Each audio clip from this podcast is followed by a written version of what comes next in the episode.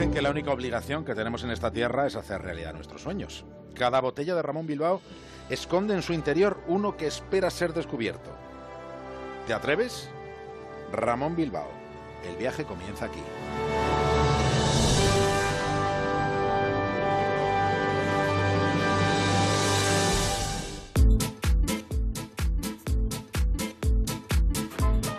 Participa en la brújula a través de Facebook. La brújula de David del Cura. Manda un tuit a arroba brújula cero. Participa en la brújula a través de WhatsApp. Deja tu mensaje de voz en el número 608-962-492. Nuestros viajes habitualmente, ya lo saben, comienzan en esa estación de radio que tenemos dentro de un faro, en el Cantábrico. Lo siguiente en la brújula es una conexión con Punta Norte, con Javier Cancho y en el capítulo de hoy Amelia Earhart y una isla desierta.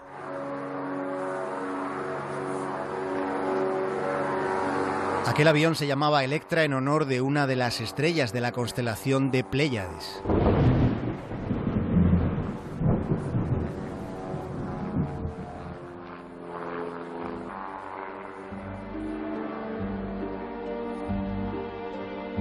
...2 de julio de 1937... ...volaban con escaso combustible y en medio de la tormenta...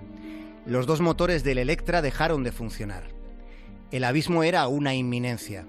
Amelia Earhart percibió que su monoplano perdía entereza.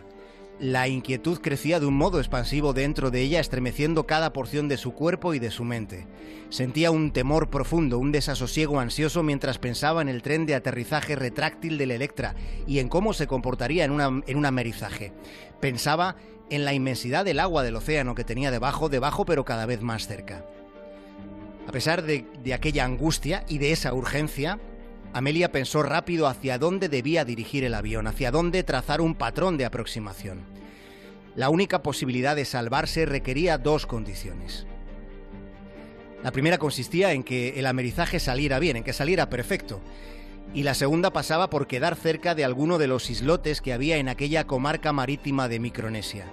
Su mente bullía, pensaba mientras iba descendiendo la altitud del vuelo, aminorando la velocidad. Poco a poco el temor abismal que sentía fue entreverándose con la concentración con la que procuraba manejar aquella situación tan comprometida.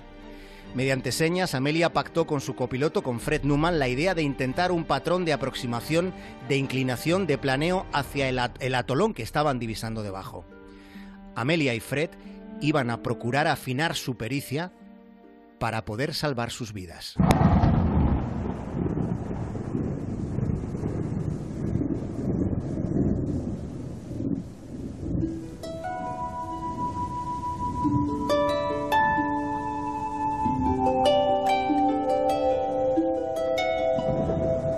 Solo Amelia Earhart lo logró. Parece que solo ella consiguió culminar las dos condiciones para la supervivencia. Las dos en las que ella y su copiloto habían pensado mientras su avión sucumbía. Amerizar el, el monoplano primero y llegar a una porción de tierra después. Pero después, en lo que no había pensado ahí arriba, terminó por ser definitivo allí abajo. No era posible sobrevivir mucho tiempo en una isla desierta en mitad del Pacífico Sur en un paraje tan remoto. La isla de Nikumaroro, a donde Amelia llegó nadando, está a unos 563 kilómetros al sureste de la isla Howland, donde por entonces sí que había presencia humana. Pero ella estaba lejos de todo. Aquel lugar era como el fin del mundo. El enclave en el que Amelia Earhart quedó aislada está en mitad de la nada oceánica entre Hawái y Australia. Estaba sola, estaba lejos y sobre todo no tenía agua dulce. Estaba sola porque tampoco estaba Newman. No se sabe qué pasó con Fred, con el copiloto, pero en principio, en principio las evidencias hacen pensar que solo ella consiguió alcanzar ese atolón de Nikumaroro. Es posible que Fred no sobreviviera al impacto del amerizaje.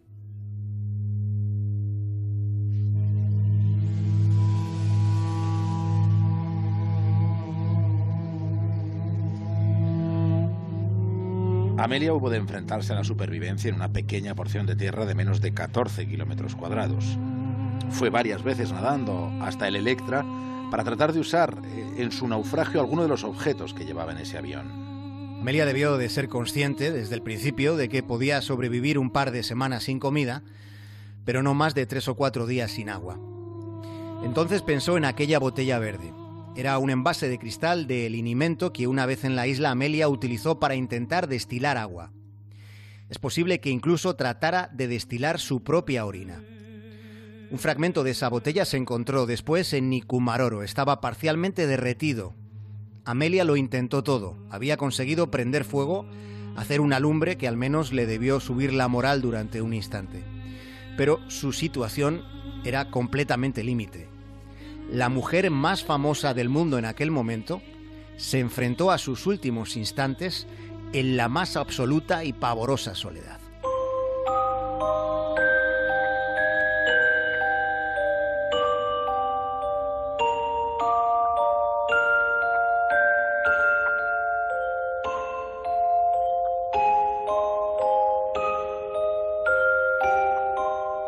Hace casi dos años ya, el 1 de abril de 2016, formulamos en un capítulo de Punta Norte, aquí en La Brújula, lo que nos parecía que podría ser la teoría definitiva sobre el paradero de Amelia Earhart.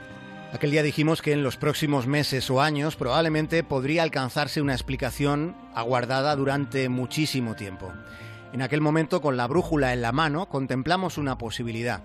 Consideramos que ante la desesperación de no encontrar una zona nítida de aterrizaje, Amelia Earhart y Fred Newman decidieran dirigirse más hacia el suroeste cambiando la ruta, poniendo rumbo hacia donde ella sabía que estaban las Islas Fénix. Y, señalamos hace, hace casi dos años que cerca de las Islas Fénix hay un islote llamado Nikumaroro. ¿Por qué ese islote? En aquel capítulo fijamos nuestra atención en algunos objetos y algunos huesos que se encontraron allí en 1940, en ese páramo aislado en mitad del océano y advertimos de la entidad que a nuestro juicio tenían aquellas evidencias. Pero también, claro, señalamos que a la hora de resolver un misterio de esta envergadura, no bastaba solo con algunas evidencias, se necesitaban pruebas concluyentes. Y el resultado de esas pruebas se conoció el pasado viernes.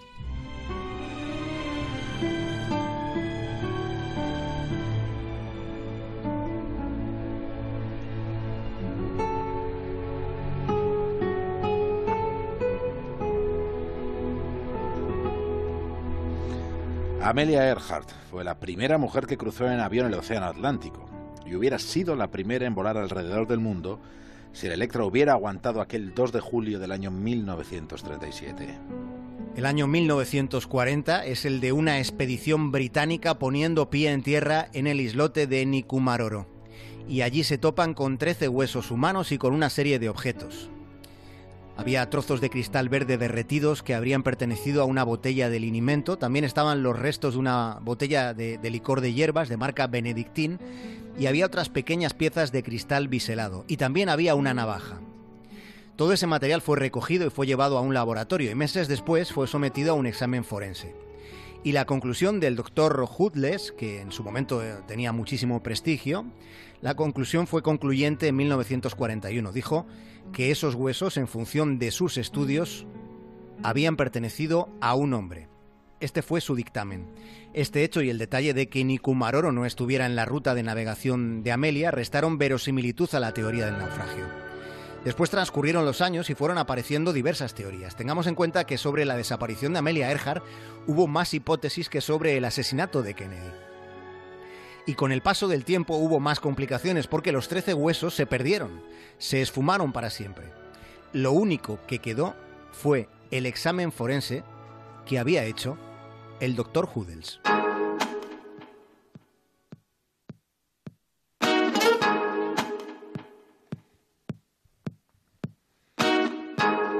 Antropología forense no estaba bien desarrollada, terminando en la primera mitad del siglo XX. El estudio sobre este caso, publicado la semana pasada, empieza recordando que hay muchos ejemplos de evaluaciones erróneas hechas por antropólogos en esa época. La que les vamos a presentar es la conclusión de un profesor de antropología, de un profesor de la Universidad de Tennessee, de Richard Hans. Hans y su equipo han empleado un moderno programa computacional llamado Fordis que en la actualidad se usa en laboratorios punteros de antropología forense. La dificultad estaba en la ausencia del material que había que analizar. Como les hemos contado, los huesos habían desaparecido, no estaban. De modo que el equipo de investigación utilizó fotografías de Amelia y ropa que se conservaba de ella para tratar de determinar las proporciones de su cuerpo. Los huesos no estaban, pero sí los datos concretos recopilados por el Dr. Hudels a principios de los 40. Estaban los datos métricos con cuatro medidas exactas del cráneo y también de los otros huesos, en concreto de tres huesos largos como la tibia, el húmero y, y el radio. Y ahora con esta técnica se ha calculado la longitud de la entrepierna de Amelia y la circunferencia de la cintura de sus pantalones para empezar a partir de ahí a reconstruir las proporciones morfológicas que tenía Amelia Earhart. Y de ese modo el programa informático lo que ha hecho es estimar el, el sexo, la estatura y hasta la ascendencia. Y lo ha hecho a partir de esas mediciones en el esqueleto que se hicieron en los años 40. De manera que los datos obtenidos por, eh, por, Hans y por su equipo revelan que los huesos que se descubrieron hace casi 80 años en el islote de Nikumaroro tienen más similitud con los de Amelia Earhart que con el 99% restante de todas las personas con los que se ha comparado de una gran muestra de referencia para saber si esa comparación era o no pertinente.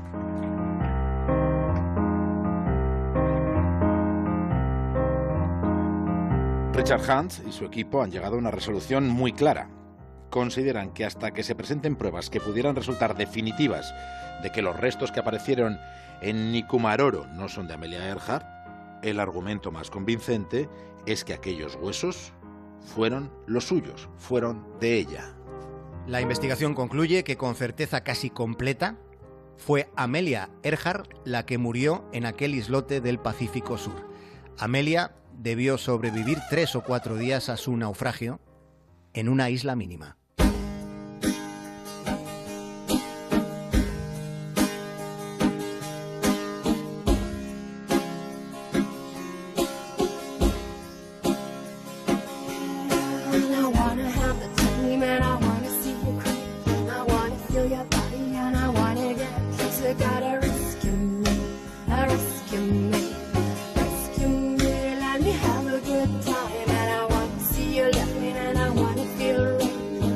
Hasta mañana, Javier Cancho.